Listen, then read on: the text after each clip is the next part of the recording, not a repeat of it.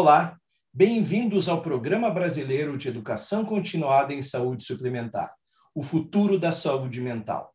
Eu sou o Dr. Alexei Peter dos Santos, médico oncologista, diretor científico da Educare e mestrando do Programa de Tecnologia de Educação da Universidade de British Columbia, no Canadá. Neste módulo, abordaremos jornada do paciente e linhas de cuidado em saúde mental na saúde suplementar, com a enfermeira Juliana Dibay, graduada pela Pontifícia Universidade Católica de Minas Gerais, MBA em Gestão de Educação pela PUC de Minas Gerais e MBA em Gestão de Saúde pela Fundação Getúlio Vargas. Juliana, bem-vinda, a palavra está contigo. Olá, Alexei. Obrigada pelo convite. É um prazer estar aqui novamente para discutir um tema tão importante. Eu gostaria de lembrar a todos, quem ainda não assistiu os, os demais módulos, assistam. Eu assisti a todos eles. É um tema extremamente importante e muito pouco explorado. A saúde mental ainda é algo extremamente desafiador de ser discutido no Brasil. Ao longo do programa, vocês aprenderam ou aprimoraram o entendimento sobre os mecanismos de regulação com foco em saúde mental?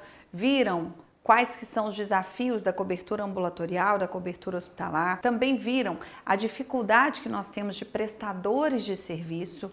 Então, discutir saúde mental é algo muito desafiador e muito importante. Porque muitas vezes nós temos um paciente extremamente desassistido, não por não ter cobertura, mas muitas vezes por dificuldade de acesso.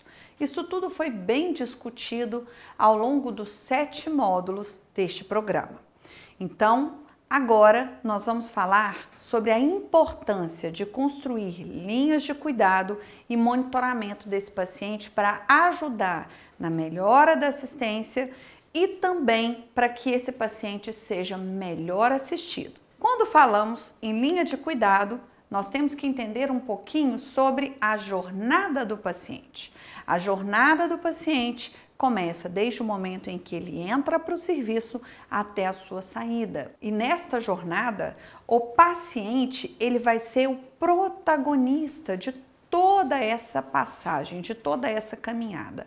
Então, quando a gente pensa em linha de cuidado, quando a gente pensa em monitoramento de paciente em domicílio, é fundamental entendermos a importância de construir todo um cuidado focado no paciente. Por que focado no paciente? Porque isso tem muito a ver, inclusive, com o ambiente social que esse indivíduo vive. A família tem que participar de todo esse cuidado, ela tem que participar desse contexto. Então, quando nós desenhamos este tipo de atendimento, eu tenho que pensar no paciente e na família. Então, isso é fundamental. E as ações de prevenção e promoção da saúde vão ser essenciais na construção desse cuidado do paciente. Quando pensamos em cobertura assistencial, a gente sempre vai avaliar as tecnologias em saúde.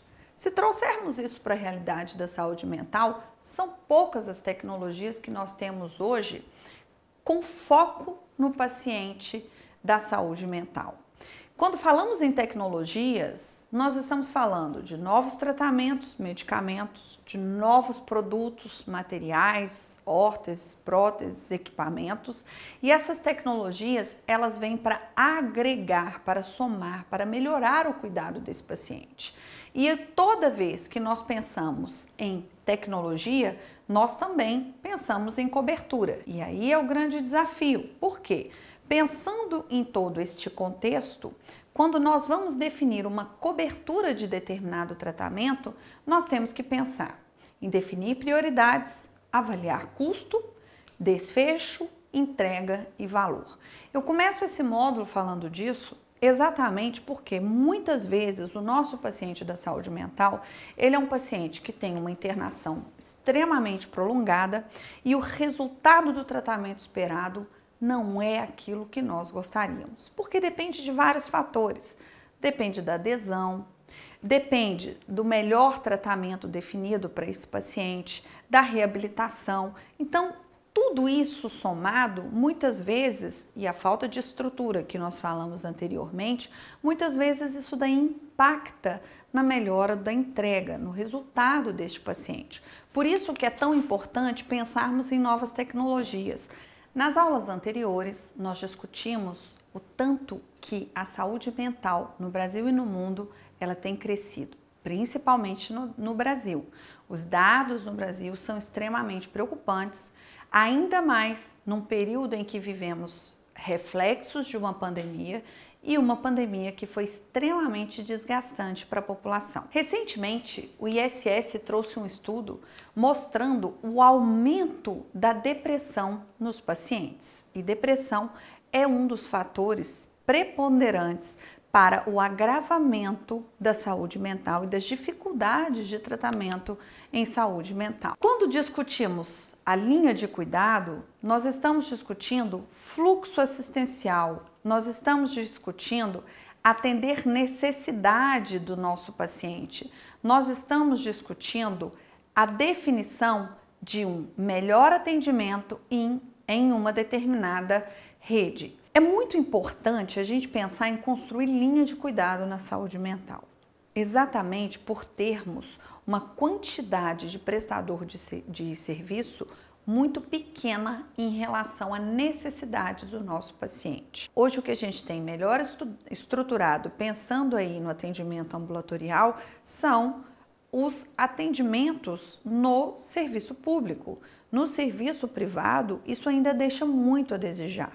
Por isso que é tão importante a gente definir quais que vão ser as estratégias para cada paciente pensando numa multidisciplinaridade de serviço, uma multidisciplinaridade de equipe e um melhor tratamento definido para aquele paciente. Quando pensamos no conceito da integralidade, isso está diretamente relacionado à multidisciplinaridade, o que nós acabamos de falar. É fundamental que a gente tenha rede integrada. Isso aqui é um exemplo de uma rede integrada, estruturada dentro do serviço público. Nosso objetivo aqui não é discutir o serviço público. Quando pensamos em saúde mental, na saúde suplementar, isso ainda deixa muito a desejar. Então, quando pensamos na construção de linhas de cuidado, nós estamos pensando em ações de prevenção e promoção da saúde, multidisciplinaridade, cuidado individualizado, jornada do paciente. Então, eu vou discutir toda essa integração do paciente com o sistema. Isso aqui é um exemplo de rede de apoio psicossocial no SUS. Por que, que eu estou usando o exemplo do SUS? porque nós temos muita dificuldade de construir, principalmente dentro das operadoras de saúde, um monitoramento adequado desse paciente. E nós acabamos de falar da equipe multidisciplinar exatamente porque esse paciente vai precisar de ter acompanhamento psiquiátrico, psicológico, enfermagem para administração de medicamento, farmacêutico para dispensação de drogas. Então eu preciso de toda uma equipe integrada, toda uma equipe que vai estar trabalhando com foco no cuidado e no monitoramento desse paciente. Por quê? Porque nós já estamos discutindo aqui um paciente estável, que vocês viram no módulo anterior, que nós só pensamos em alta do paciente, uma vez que esse paciente ele está estável. E esse é o nosso desafio: manter esse paciente estável para que ele não tenha nenhum surto e tenha que reinternar. Por isso é tão importante eu fazer esse monitoramento desse paciente no pós-alta. Então, eu vou construir isso junto com a prevenção e promoção da saúde, pensando ali em ofertar um determinado tratamento, ofertar uma equipe multidisciplinar e acompanhar esse paciente para evitar novas internações. Lembrando que nós temos regiões que nem hospital psiquiátrico tem para poder atender este paciente. Diversos são os fatores que levam às doenças mentais e, como nós vimos, a pandemia agravou este processo. Quais que são as principais deficiências da assistência psiquiátrica suplementar? Começamos com dificuldade de definição de diagnóstico. Muitas vezes o paciente procura o serviço já muito tarde e nós temos uma família que se nega a acreditar que tem um paciente com determinado transtorno mental. Dificuldade de adesão ao tratamento. Isso é um outro ponto muito importante, por isso que nós estamos falando de jornada do paciente, linha de cuidado e monitoramento, porque quando nós construímos todo esse programa de cuidado integrado, nós estamos favorecendo a adesão ao tratamento. No módulo 7, a doutora Elisa trabalhou muito bem com vocês as dificuldades de adesão do paciente ao tratamento e principalmente a consolidação da relação com o médico. E por isso que é tão importante na internação o médico que recebe esse paciente, que acolhe esse paciente, ele buscar informações junto àquele médico que já acompanha este paciente, para conseguir integrar o cuidado. Quando eu tenho uma operadora que trabalha com monitoramento de paciente, ela pode facilitar essa integração do cuidado. Isso nós chamamos de coordenação do cuidado. Então, muitas vezes nós temos uma ausência de coordenação do cuidado. Dificuldade de disponibilidade de leitos, como nós já falamos, dificuldade de leitos especializados, abandono do paciente e abandono do tratamento. Então, nós estamos falando de uma doença que nós temos vários desafios. Entre os desafios assistenciais, nós também temos os desafios sociais. Qual que é a dinâmica da regulação em saúde mental? Bom, nós já vimos que hoje nós temos cobertura para assistência à saúde mental, de acordo com o que está previsto no rol. Ainda não temos algumas definições claras sobre medicamento em tratamento ambulatorial, mas no Manual de Prevenção e Promoção da ANS ela incentiva a adoção das operadoras de práticas assistenciais voltadas para a prevenção da cronificação dos transtornos mentais graves. Então, esses programas, eles têm como objetivo reorientar o modelo assistencial, estimulando cada vez mais a reinserção social desse paciente e a qualidade de vida. Esse é um ponto importante quando a gente pensa no monitoramento desse paciente. Eu não, não adianta eu internar eu tenho que ressocializar este paciente. Eu tenho que acolher esse paciente, essa família e avaliar quais que são as melhores alternativas para a ressocialização deste indivíduo. Bom, nós acabamos de falar da dificuldade de disponibilidade de leitos. Então, quando pensamos aí na jornada do paciente, seja para um tratamento de uma esquizofrenia, de uma depressão resistente ao tratamento, de uma tentativa de autoextermínio, quando nós pensamos na realidade assistencial, muitas vezes esses pacientes chegam pelo leito de internação, a grande maioria das drogas são drogas orais. Esses pacientes, quando estabilizados, eles vão para o hospital de ou para um CAPS, igual nós já falamos, que é um serviço referenciado do SUS, uma vez que no setor suplementar nós temos dificuldade de disponibilidade desse tipo de leito e esse paciente tem a alta. Esse é o grande desafio que nós temos. Uma vez que esse paciente teve alta, o que aconteceu com esse paciente? Aí é que vem a necessidade de monitorar, acolher e construir um cuidado individualizado e integrado para esse paciente. Por quê? Porque esse paciente, ele precisa de tomar medicamentos, ou seja, ele tem que aderir ao tratamento, Muitas vezes ele vai precisar buscar um serviço de reabilitação para que a gente evite a reinternação desse paciente. Já vimos que hoje todo o tratamento em saúde mental ele tem cobertura prevista pelo rol da ANS. Então, o nosso maior foco para que eu consiga reinserir este paciente é trabalhar ações de prevenção e promoção da saúde. Diante deste contexto, nós vamos discutir os artigos do rol que definem as melhores estratégias para o tratamento de paciente com transtorno mental. No artigo 10, nós temos a definição de priorizar o atendimento ambulatorial e em consultórios, utilizando a internação psiquiátrica apenas como último recurso terapêutico e sempre que houver a indicação do médico assistente. Sabemos que na prática é mais comum internar ou reabilitar em virtude de uma estrutura ainda não tão bem adequada para todo esse cenário como nós estamos falando.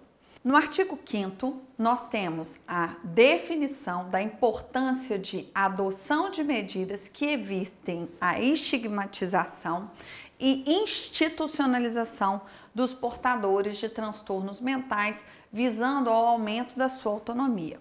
Quando a gente discute ressocialização, quando nós discutimos autocuidado, nós estamos falando exatamente de termos pessoas reabilitadas fora do ambiente hospitalar e usar a internação como último recurso. Hoje, nós temos novas drogas que, associadas ao cuidado multidisciplinar, trazem resultados melhores para os nossos pacientes. No anexo 2 do rol, no artigo 109, ele fala exatamente da cobertura assistencial obrigatória, de acordo né, com a solicitação do médico e os programas de atenção de cuidados intensivos da equipe multiprofissional. É importante ressaltar que a ANS permite coparticipação para pacientes que tenham internações hospitalares. Isso é uma forma de evitar a longa permanência desse paciente em ambiente hospitalar. Mas é importante ressaltar que a família ou o paciente só terá coparticipação se isso estiver definido no contrato da operadora com o paciente. Então, nós vamos ter hoje, pensando em rede de cuidado, o atendimento intensivo, o atendimento semi-intensivo e o atendimento não intensivo. Muitas vezes esse paciente entra pelo sistema através do hospital geral e aí que ele vai ser transferido para um hospital especializado. Lembrando que em algumas regiões nem hospital especializado em psiquiatria nós teremos. Então, como que é hoje a distribuição hospitalar para pacientes psiquiátricos no Brasil? Nós temos uma quantidade muito pequena de hospitais. A região Sudeste é a maior detentora de prestadores de serviço com foco em saúde mental. Isso nos mostra a importância de construirmos melhores práticas assistenciais, uma vez que o cuidado ao paciente psiquiátrico ainda é extremamente limitado e a prestação de serviço ainda deixa muito a desejar. Eu trago para vocês um case interessante de um enfermeiro holandês que trabalhou durante muito tempo em prestação de serviço em saúde na Holanda e ele sempre discutiu a necessidade de construção de linha de cuidado, algo que na época não era bem recebido pelos diretores. Jos Block. Jos Block, ele é CEO de uma empresa hoje de prestação de cuidado integrado. Nós podemos dizer que ele é o pioneiro em ações de prevenção e promoção da saúde. Ele saiu dessa grande empresa que ele trabalhava e construiu uma empresa com foco em assistência domiciliar e linha de cuidado.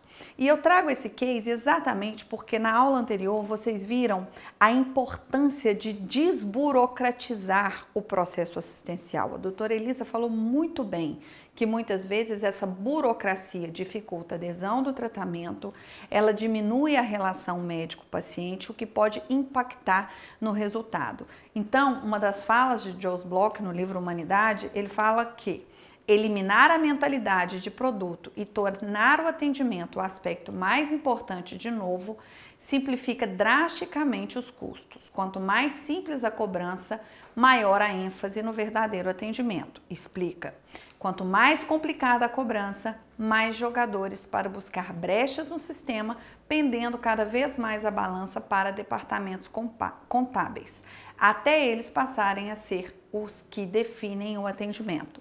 É muito interessante essa reflexão porque nós estamos discutindo exatamente a necessidade de tirar o paciente de um atendimento hospitalar, obviamente estável, ou até mesmo nem entrar se não houver necessidade, para que a gente consiga desenvolver uma assistência mais adequada com um cuidado mais integrado. E isso nós só vamos conseguir através de linhas de cuidado. Então, aqui um pouquinho sobre esse case que a gente falou, né? A Butzorg hoje é uma empresa que foca em cuidado integrado ao paciente, então ela é uma organização baseada na comunidade centrada ao paciente, exatamente isso que nós estamos falando, a necessidade de colocar o paciente como centro do cuidado e a partir dali desenvolver melhores práticas assistenciais. E esse case nos mostra exatamente que quando eu invisto em ações de prevenção e promoção da saúde com melhor cuidado para o paciente, eu vou ter uma redução do custo hospitalar com uma melhor inserção social do paciente e, obviamente, com um custo assistencial menor e mais adequado. A assistência à saúde mental do futuro, ela depende de uma pergunta. Seremos capazes de acolher, cuidar, reinserir o paciente e sua família? Como? Esse é um questionamento muito importante, porque nós vimos que é uma doença que tem todo um contexto social. E esse contexto social, ele impacta várias outras pessoas. Então, acolher o paciente, acolher a família é um dos grandes desafios dessa prestação de serviço. Quais que são as estratégias que a gente vai ter para a construção de uma linha de cuidado?